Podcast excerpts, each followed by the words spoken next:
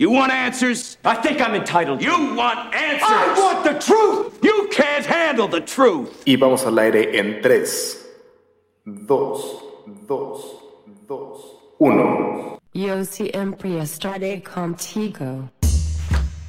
Sean todos bienvenidos a Viernes de Butaca, un espacio donde nos juntamos a platicar de nuestras series, películas y documentales favoritos mientras nos tomamos unas buenas y deliciosas chelas. Yo soy Josué Carmona y como cada semana me acompaña mi buen compa, el Vic Mala Suerte. Preséntate, Vic. ¿Qué tranza, güey? ¿Qué tranza, bandita que nos acompaña en esta transmisión en vivo a través de, Facebook Live y a toda la bandita que nos está escuchando a través del Spotify, a través de Google, a través de, de iTunes? Pues bueno, estamos acá transmitiendo en este podcast eh, de Viernes de Butacas. Los saludo acá desde Playa del Crimen, Quintana Roo, ya batallando con la humedad, pero bueno, es parte de la vida diaria de acá. ¿Qué tranza, Carmona? Ya batallando con la humedad. Disculpe usted, señor, este, señor Víctor, mala suerte. ¿De cuándo acá la humedad empieza a hacer estragos en usted, señor Víctor? Pues es que pinche calor, el calor no hay pedo. El calor dices, bueno, se siente caliente, pero el bochorno, güey, la humedad de que no es que realmente te queme el calor, sino que sientes el vaporcito, dices, puta madre, y apenas empieza, güey, dices, apenas es febrero. Pero bueno, querías venirte a ver a la playa, ¿no, güey? Y bueno, para precisamente para el calor, pues, ¿qué se puede hacer? Pues destapar una buena chela, ¿no? Diría el control cachete. Cheve, cheve, cheve, cheve, cheve. Cheve, cheve, cheve, cheve.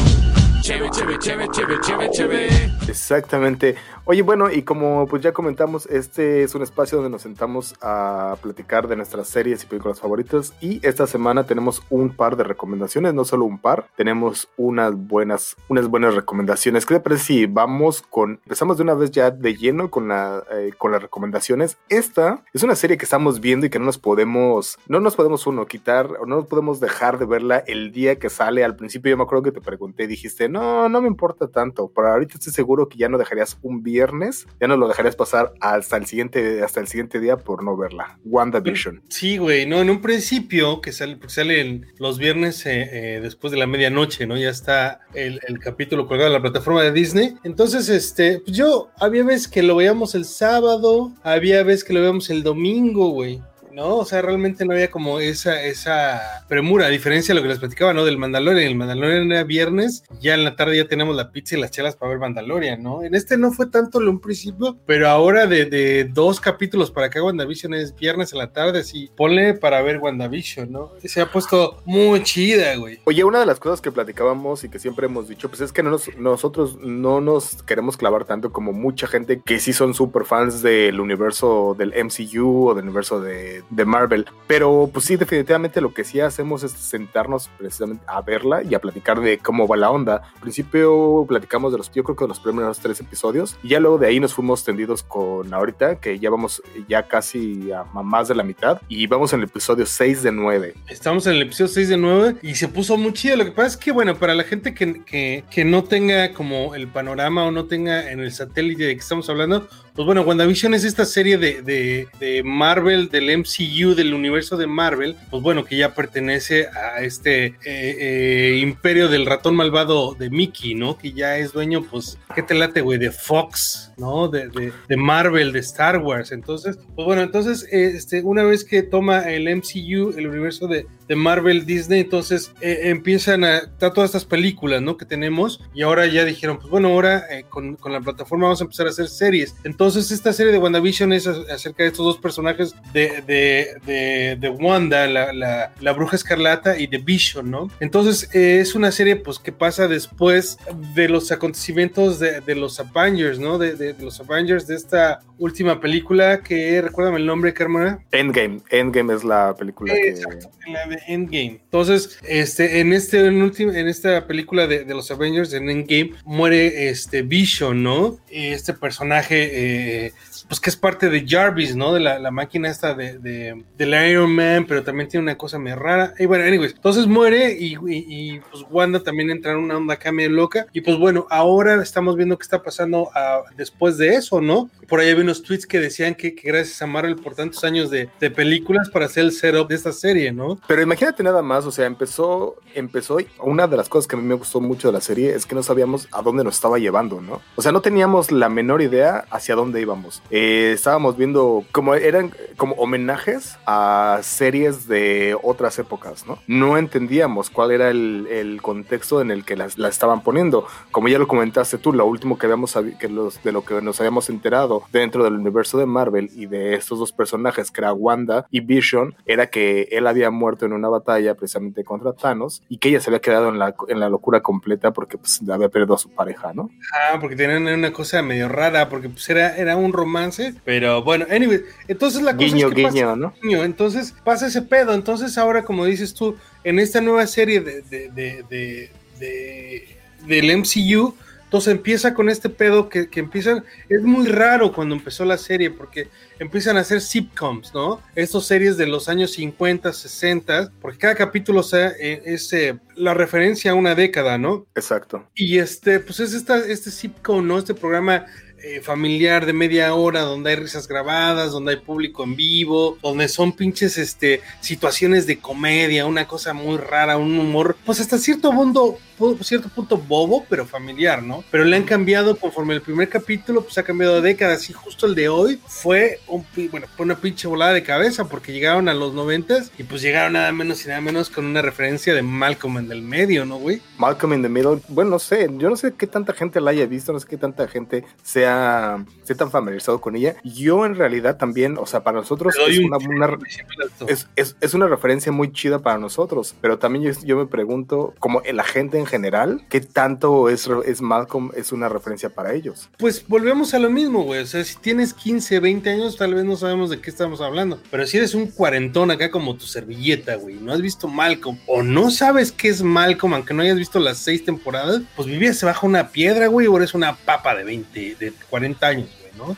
O sea, mucha gente, lo que pasa es que pa- pasaba en el canal 5, güey. O sea, hace 20 años pasaba en el canal 5, güey. Malcolm en el medio y pasaba en la mañana o pasaba en las noches, güey. Ok, pero por ejemplo, estás hablando de una referencia muy, muy estrictamente geolocalizable, que es México, que pasaba en el Canal 5. Pero ¿qué pasa, por ejemplo, con la gente que creció en Canadá? Malcolm in the Middle es una serie referente para ellos. ¿Qué No pasa, sé, con, la gente, ¿qué pasa con la gente en Sudamérica? Es, un, es una serie que fue igual relevante para ellos. Y no solo eso, a mí algo que voy y lo repito, algo que me gusta mucho de esta serie es que están manejando en muchos, se están manejando en muchos aspectos diferentes. Como no, no, no quieren ser complacientes o no lo han sido desde el principio y están diciendo como que hay, están haciendo las cosas de una manera diferente, lo cual a mí me está este, agradando bastante. Este, sí, güey. Pues es eso, que hace la referencia de cada década. O sea, que, que cada capítulo es una cosa distinta. Y lo que pasa es que eh, eh, no solamente hacen como, ¿cómo te explico? Es todo el concepto, güey. Por decir, hoy el concepto del día de hoy de, de, de WandaVision. No solamente fue hacer la re porque en realidad es el intro que la hace, ¿no? Cuando Ajá. empieza el capítulo es como toda la referencia a la época. Pero el día de hoy fueron, fueron los gags, güey el tipo de tomas de Malcolm, ¿no? Que el papá va caminando en la calle y empieza con esta panorámica de los chamacos y luego va hacia el papá. O sea, es unas referencias de tomas, de vestuarios, o sea, es todo un tributo a la serie, ¿no? En este, en este, en este en especial, ¿no? Y este, y pues bueno, independientemente de todo este pinche pedo, está la, realmente lo que nos atañe a los ñoños de los cómics, ¿no? ¿Qué pedo con el game MCU? O sea, ya sabemos que Wanda está haciendo todo este universo y está creando todos estos capítulos, porque en realidad la gente de afuera está viendo eso, ¿no? Entonces, Sí. ¿qué, ¿hacia dónde va esta historia y qué tiene que ver con todo el universo de Marvel, ¿no? Y pues ahí más o menos ya nos empiezan a decir por dónde va el pedo. Hay personajes que aparecen, ¿no? Que, que dices, oye, espérate, este es de otra franquicia, ¿no? No, puede, no tiene que estar este güey acá, ¿no? No solo de otra franquicia, por ejemplo, vimos primero lo que creo que lo- cómo se empiezan a combinar los personajes que habíamos visto en otras películas, ¿no? Como, si no me equivoco, se llama Darcy, que salía en Thor, y los otros personajes que habían salido en, en- precisamente en otras películas de- del universo de Marvel. El Ant-Man, el agente del FBI, ¿no? el- El- precisamente la gente del FBI, pero ahora ya vimos, ya vimos otras cosas, como dices tú, ya que los universos o se empiezan a intercalar, ya unos elementos que decían, no, pues este, este vato nunca va a poder entrar en las de Marvel porque es de Sony, pero no, pues ahorita sí ya dijeron, no, Disney somos los, am- a los amos del universo y ahora sí le damos con todo. Pues con este capítulo yo creo que ya Marvel ya le puso el último clavo en el pinche sarcófago de DC, ya le dijo quién es el jefe en este pedo de los cómics en pantalla chica y grande, ¿no? O sea, ya dijeron, nosotros somos los amos señores y sabemos cómo platicar y cómo llevar estas historias a la pantalla, ¿no? Y lo están haciendo de una manera que dices, no mames, o sea, realmente, si te gustan un poco los cómics, te quedas contento. Si eres un nerd, dices, no mames, y si eres una persona que realmente no tiene que, que ver mucho con esto, también te va a gustar, güey, también te llama la atención porque está chida, es una historia bien contada, es un, es un, es un, son proyectos bien trabajados, güey, o sea, realmente lo que te decía es, hay estética, güey, no hay, hay una, una secuencia en estilos, güey, por decir, hoy todo no fue nada más hacer la referencia de Malcolm, sino realmente desde los colores, güey, hasta los vestuarios y los gags. Y, se está poniendo muy chido, digo, sin spoilerear. Pues denle, denle un chance a WandaVision. Quedan tres quedan tres episodios más. Seguramente vamos a seguir platicando. quizás si no vamos de los tres que quedan de, independientes, pero definitivamente nos va a seguir dando de mucho de qué hablar. Elizabeth Olsen está haciendo también un papel increíble, ¿no? No sabíamos tanto cómo se. Eh, no sé si tú la recuerdas también antes, como si se desarrollaba tanto en un papel como en este, cuando se echa algunas miradas contra la cámara o cómo se entrega en sus actuaciones. A mí me parece algo que bastante rescatable de esta serie, ¿no? Pues sí, no, no sé, tiene algo esta serie todos los actores están como en un tono que está, o sea, encajan perfectamente dentro del universo. Lo que decíamos, este personaje, ¿no? del que sale en Ant-Man o la chica que sale en Thor, o sea, mantienen su esencia de su personaje dentro de esa película, pero embonan bien a toda madre en, este, en esta historia, ¿no? En este universo, diríamos, ¿no? que en realidad es el mismo universo, güey. Simplemente son historias distintas, ¿no? Y aparte de esto, esta es la, este, este es la, la, puerta para que realmente ya los otros universos o las otras realidades paralelas se encuentren y hagan desmadre. Pero bueno, eso fue en cuanto a WandaVision, ¿no? Exactamente. El siguiente, el tema del que tú querías platicar, la siguiente serie que tú estuviste viendo, o de hecho el documental que estuviste viendo, se llama Crime Scene The Vanishing at the Cecil Hotel. Este, esto fue un revuelo para toda la gente que somos fanáticos eh, de las, pues, asesinos seriales, casos sin resolver, muertes extrañas, desaparecidos y pendejadas de todo ese tipo. Bueno, eh, esto fue eh, un caso que fue muy sonado, pero bueno, es la historia de una chica, fue, eh, mantuvo en las noticias porque fue un, caso muy sonado en la prensa mundial, una chica de origen canadiense, paisana tuya, ¿no? Pues chino-canadiense, ¿no? Los papás eran, eran, eran chinos, ella era nacida en, en, en Vancouver, pero pues ella, como toda chica canadiense que tiene esa posibilidad de viajar y, es mucho de la cultura del canadiense, ¿no? De, de las nuevas generaciones, pues irse pues a mochilear, güey. Entonces ella en un proceso de crecimiento, ella tenía 21 años, agarra y se va a un tour por California, ¿no? Dice, quiero ir a San Francisco, Los Ángeles, bla, bla, bla, ¿no? Pero ella en una de esas se detiene en Los Ángeles, ¿no? Y se hospeda en este lugar que se llama Cecil Hotel, ¿no? Entonces, este, pues eh, la chica se desvanece del hotel, ¿no? Entonces ella un día, lo último, porque es, ahorita te platico un poco de qué va el hotel este, pero bueno, es un hotel grandísimo, viejísimo de los años 20, que es, es un como oasis, güey. Tú llegas, es un hotel padrísimo en el lobby, güey, que lo hicieron en los años 20 y se ve muy a toda madre, pero una vez que entras, güey, es un, es un submundo, güey. Es un lugar, para que te des una idea, ya lo que platicamos del este, el asesino del Richie Ramírez, el, en ese, el Night Stalker, el asesino bien sádico de Los Ángeles, pues se hospedaba ahí, güey. Va, va, va, va, va. Entonces, este, pues es un lugar que era, era un lugar que está atrás de una madre que se llama este, el Skid Row, ¿no? Que es una calle, un lugar donde viven toda la gente sin casa, güey, todos los homeless, ¿no? Entonces, el lugar, pues está rodeado de toda una, una situación social muy precaria, güey. Entonces, por eso mismo el hotel tiene que tener, eh, tiene una cosa con la ciudad que tiene como tarifas congeladas para que la gente homeless pueda eh, accesar a, pues, a pagar por semana para tener un techo, ¿no? Entonces, pues pues la verdad el nivel del hotel es muy malo, pero está muy bonito porque lo hicieron en los años 20, güey, en donde había un chingo de lana. Entonces tú llegas y te lo venden por fuera muy a toda madre, pero llegas y es un agujero bien cabrón, güey. Justo me, me salen más dudas de lo que estás platicando, me surgen más dudas que, que otra cosa. Pero sí, o sea, efectivamente, como quién se va a andar medir, yendo a meter ahí. Suena muy interesante, yo también medio lo estuve escuchando y estuve viendo allí en la semana, la estuve viendo y me, me parece que es una opción. Son tres episodios, si no me equivoco, más o menos de una hora cada uno. Ajá, son cuatro capítulos de una hora y pues habla de eso. El lugar es ese, güey. Entonces,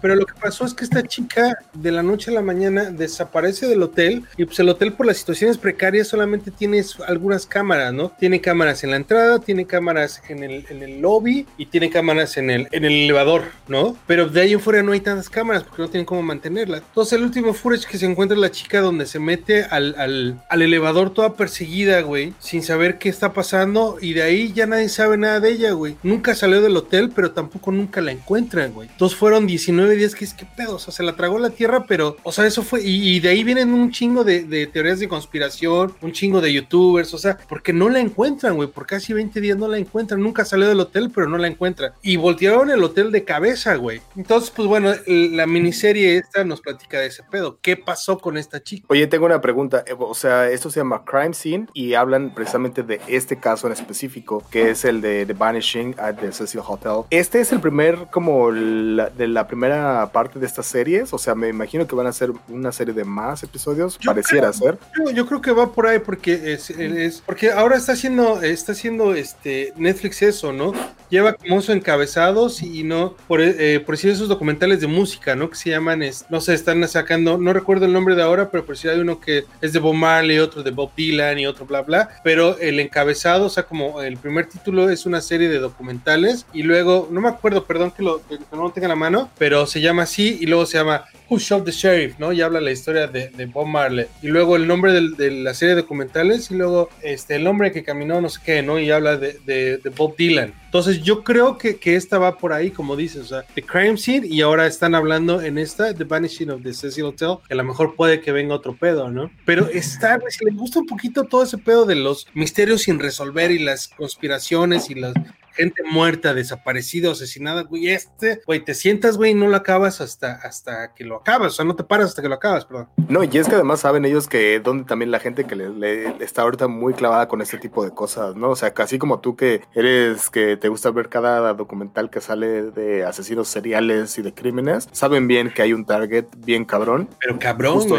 y justo Netflix es lo que está haciendo. ¿Sabes Eh, cuál es? Rápido, ya nada más para decirte, ¿sabes cuál es, cuál es que yo me di cuenta cuál es el éxito de Netflix? Porque Netflix está lleno de documentales, güey, series documentales. Pero ya vi cuál es el éxito de estos cabrones que tienen tanto poder, tanta lana, güey, que por decirlo que hace interesante este tipo de, de documentales es que no son los talking heads, ¿no? No, no, no, no es gente que entrevistan, ah, ok, platíqueme lo que pasó, ¿no? Y ahí tienes dos horas platicando al güey ese, ¿no? Lo que se le llaman en, en este pedo, los talking heads, ¿no? Sino que realmente tienen la lana, güey, para acceder a, a- a- a material de archivo, güey, que es lo caro, ¿no? Vas y le compras a las televisoras el footage de las noticias, vas y le compras al güey que grabó con una videocámara, con un celular, le compras el material, güey, vas y compras música. Entonces, si tienen lana, güey, te puedes comprar todo ese pinche documental bien entretenido, güey. Pero si no tienes lana, güey, nada más le hablas al güey que lo entrevistas, ¿no? Y justo era lo que platicábamos en el de Richie Ramírez, ¿no? Que mucha gente se había sacado de onda porque había muchas escenas donde que eran medio gore, pero en realidad lo que ellos tenían era, pues, era que tuvieron acceso precisamente a todo el footage que te podías imaginar y entonces todito así como lo tenían, lo empezaron a desglosar ahí y es cuando la gente se sacó de onda y dijo,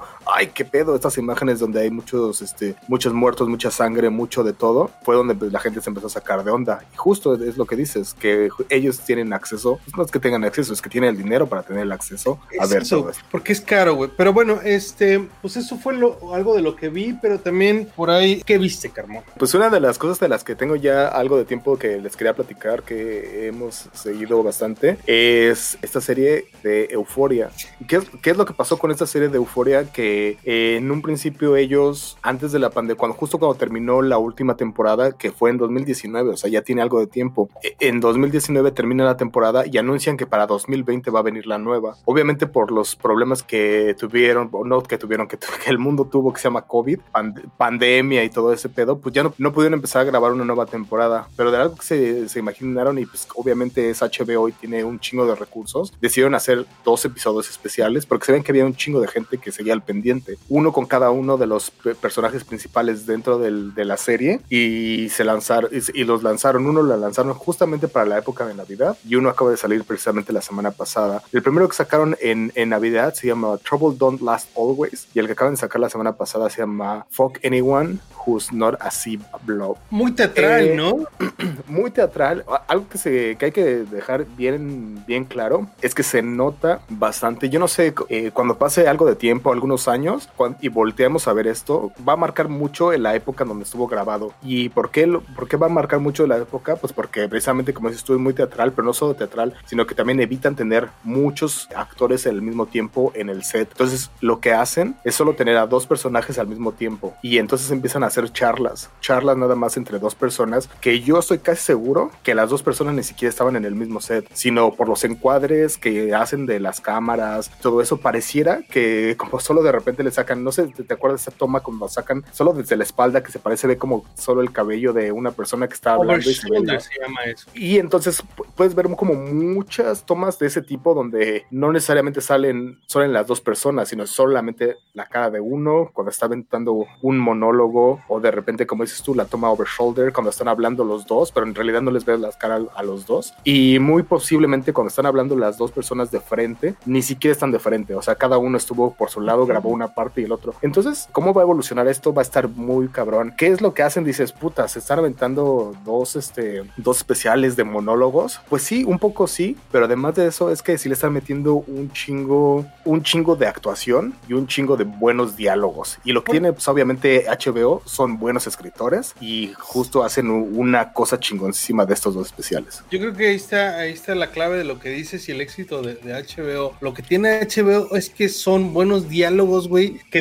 difícilmente, güey, les dices que no como actor, güey. O sea, por eso es de que tienes actores de, de, de- de gran talla, güey, entrándole a una serie de televisión. Aparte del varo, ¿no? Yo creo que es una parte importante, pero otra parte importante es aventarte un buen guion, güey. Esta, esta película que acabamos, esta película, esta serie que acabamos de ver de, de Undoing, ¿no? Estos dos actores también dices, puta, o sea, ¿cómo le entraron a ese pedo, no? Actores de gran talla. Pues Claro. son unos guiones, güey, que dices, no mames, o sea, o sea, eh, sí, las actuaciones están muy bonitas, la cinematografía, pero el guion, la historia, dices, no tiene madre, güey. aunque se nota que es grabado durante la pandemia, no significa que se vea barato. O sea, no es como que hay, vamos a ver, nada más nos llevamos ahí unas, una Steadicam y ahí la ponemos y hay que hable una persona. No, no, no se ve barato para nada. Pero se nota que estamos en un contexto muy interesante que es esto, la pandemia. ¿Qué hacen? Pues, no podemos tener en el mismo set más de dos personas. Ponemos una primero, otra después, las ponemos, las pegamos al rato.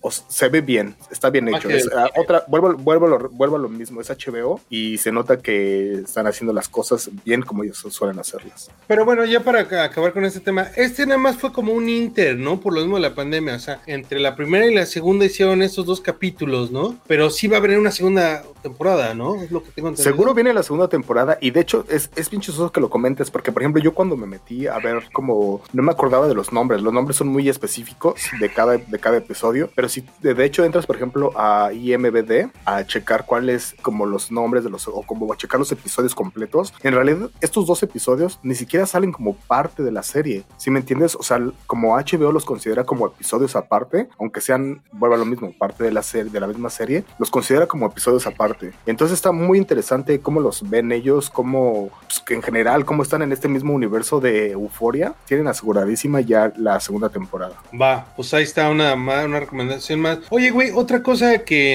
ando muy clavado en los documentales, que bueno, ya quedó claro que esa es como mi, mi, línea, es mi línea de trabajo. Acabo de ver, güey, ayer algo que quería platicar con, con los escuchas de este, de este podcast, eh, los podescuchas eh, de este podcast, la gente que nos está viendo, es que este es un documental, al igual que el anterior, es un capítulo, es un, es un documental de tres horas, ¿no? Es algo que salió en el 2018. ¿no? O sea, ya tiene un par de años en Netflix, pero realmente no, no había parado en ese, no me salía en mi radar, no salía en, en, en este algoritmo mío, sino que ayer, pues buscando qué ver, ¿no? Me voy a, a las series, busco documentales y me, me aparece este, y dije, bueno, voy a ver, voy a aplicar mi regla de los 15 minutos, ¿no? Que agarro algo y si en 15 minutos no me absorbe, pues a la chingada me sigo al otro, ¿no? Sí, sí, sí. Y, este, y empecé a ver esta Tampoco serie. no es como que no haya más, nada más que ver, ¿no? Sí, no, pues, o sea, para escoger tienes un chingo. Entonces pasó este documental que se llama November 13 Attack on Paris, ¿no? Dije, bueno, más o menos todos tenemos como la relación, pues qué pedo, ¿no? Estos atentados que pasaron en, en París hace algunos años, que fue muy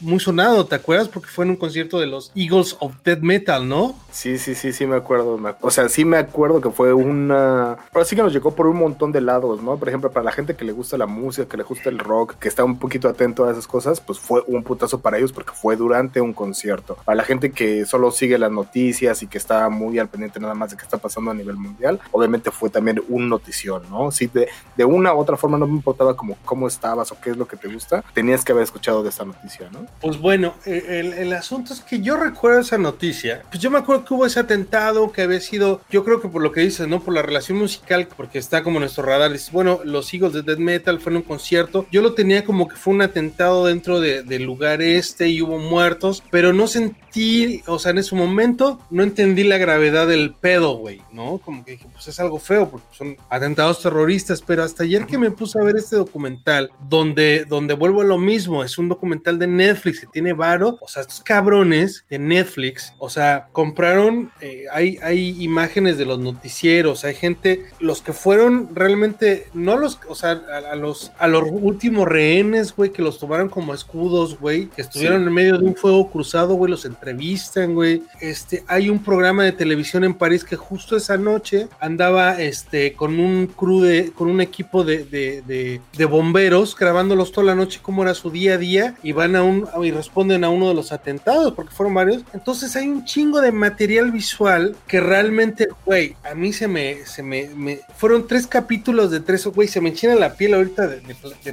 de- acordarme. Ay, güey, este, son tres capítulos de tres horas, güey, te lo juro que estás sudando las manos, güey, de la angustia que te, lo que te está transmitiendo el documental, y realmente, pues no sé si soy yo o no sé, güey, te lo juro que sí, eh, se me soltó la de Remy un par de veces, güey. O sea, realmente en esos tres capítulos, güey, tuve que pausarlo, güey, y, ver algo en el teléfono, pararme por agua, hacer pipí, no sé, hacer algo, güey, que era muy fuerte, güey, pero tampoco puedes dejar de verlo, ¿no? Entonces es una cosa, o sea, ayer viéndolo te das cuenta de la gravedad, o sea, no fue, o sea, estaba muy cabrón, fue un atentado, fue una cosa muy seria, porque pusieron bombas en diferentes lados, bajaron con armas y asesinaron lo del, Sí, lo sí, del. Bataclan, fue una cosa bien culera, güey, o sea, no tenemos idea. Pero bueno, en cuestión de documental es, un- es una cosa que está muy fuerte de digerir, pero que yo creo que sí está chido de verla para darnos una idea de cómo está el pedo a nivel mundial y cómo, pues, este, ahora lo importante de esto, güey, es que este, este, este documental te, te platica que fueron unos atentados eh, encaminados o, o- o hechos hacia, hacia, hacia un público joven, porque era, e- esa noche estaba jugando la selección de Francia, Oh, ok. la selección de Francia contra Alemania, güey.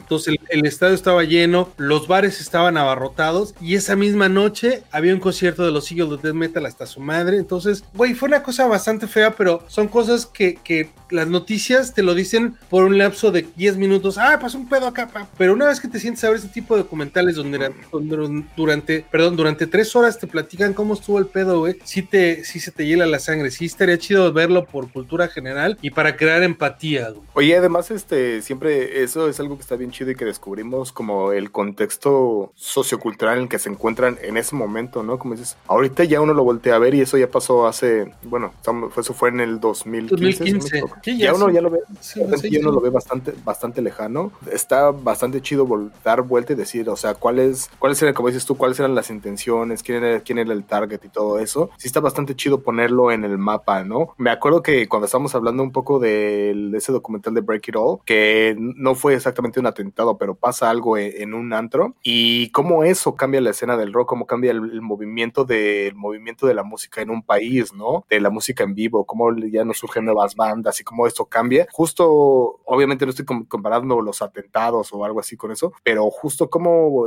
cómo nos pones eso en un, en- en un mapa temporal de qué es lo que estaba pasando en ese momento y por qué fueron esos atentados y, as- y qué es lo que pasó y cuáles fueron las consecuencias, sí está muy cabrón, ¿no? Pues sí, pero bueno, entonces, este, pues ya, para cambiar este pedo, porque está medio, medio acá, o sea, está, es, es como documental, es muy bueno, está bien hecho por lo que te digo, todo el material de archivo, es una cosa que sí realmente te, te deja la, la- sangre helada, güey, sí te, sí te se enchina la piel, pero bueno, son, esa es parte de la vida, pero bueno, ya para, pues para cambiar el tema y limpiar un poco el paladar y empezar a hacer esto un poquito más ameno, pues vámonos a la sección de...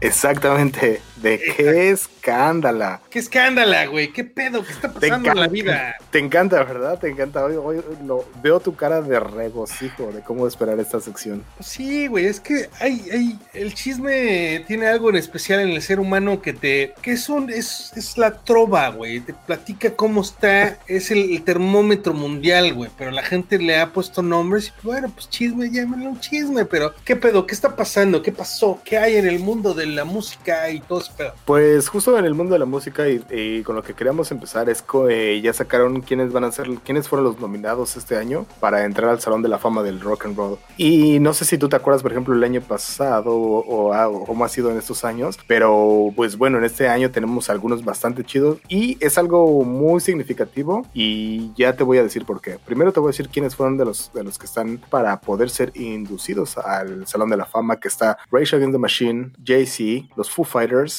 Chaka Khan, Divo, Iron Maiden, The Go-Go's, Carol King, New York Dolls, Tina Turner, Dionne Warwick, Fela Kuti, Mary J. Blige, Ton, Run, uh, Ton Green, and LL Cool J. Esos son los que esos son los que pueden entrar al Salón de la Fama este año. Algo que está, pero como bastante bueno para comentar, es como varios de estas personas pueden entrar por primera vez por algo muy específico, que es que para poder entrar al Salón de la Fama, tienes eh, del primer álbum que sacaron, tienen que haber pasado 25 años. Eh, Que tiene sentido, ¿no? O sea, no es como que ay, seas ya bien famoso un día y que ya al, al siguiente año ya puedas ser, parte del Salón de la Fama, ¿no? No, pues esta es la prueba del añejo, ¿no? O sea, si, si tu legado dura más de 25 años, tu sencillo, tu primer disco, dices, cámara, ¿no? Tienes un chance de entrarle, pero como dices, o sea, hay artistas que son así muy cabrones en un año, pero pues ya al siguiente ya no aparecen en ninguna lista, ¿no? Entonces está, está muy reñida esta lista, cabrón, ¿eh? O sea, I mean, o sea, de cómo empieza Rage Against the Machine, Jay-Z, Foo Fighters, y después también en esa misma lista tienes a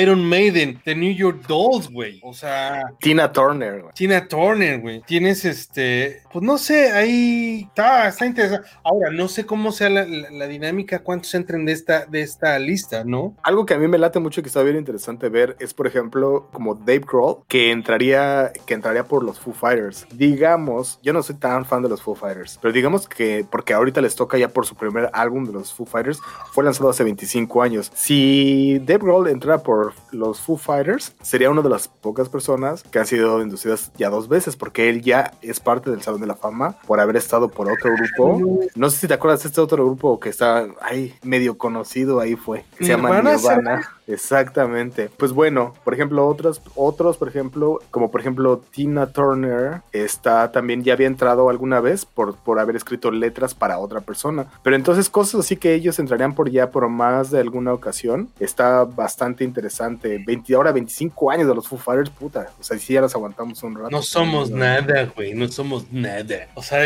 pareciera que, bueno, es la, la banda que salió después de Nirvana. Yo pensaría que tendrá, ¿qué, güey? 10 años. Puede ser 25 años. No mames, güey. Yo te Está visto bueno, con shorts.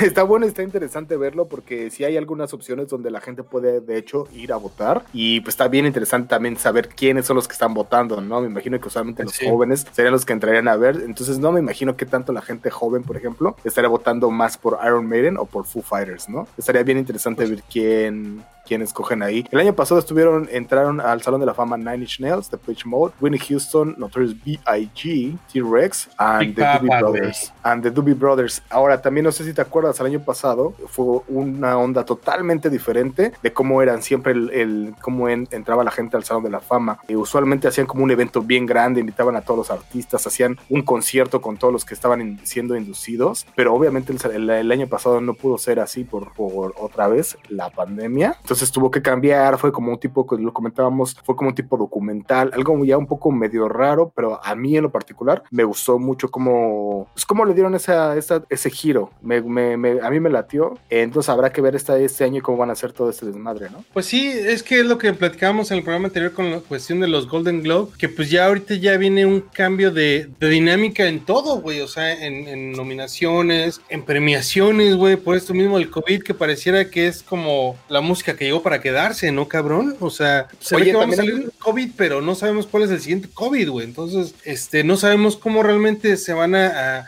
igual el problema que están teniendo los cines, o sea, inclusive la calificación de las películas, inclusive la música ya cambió hace un par de años, ¿no? Que antes se, se, se, se regulaba por quién vendía más discos, ahora es, es como streameas tu música, ¿no? Oye, ¿sabes también que estaba pensando que cada año también hacen un reconocimiento a todas las personas que dentro del rock, pues que se murieron en ese año, ¿no? Imagínate la lista qué grande va a estar y cuántas de esas personas que se murieron fue por el El COVID. por 2020, ejemplo. sí, güey, sí, sí. Habrá que, habrá que seguir el, el- el termómetro de este pedo a ver cómo, cómo va lo, de, lo del Salón de la Fama. Oye, en otro chisme, fíjate, Patty, Cuéntamelo todo.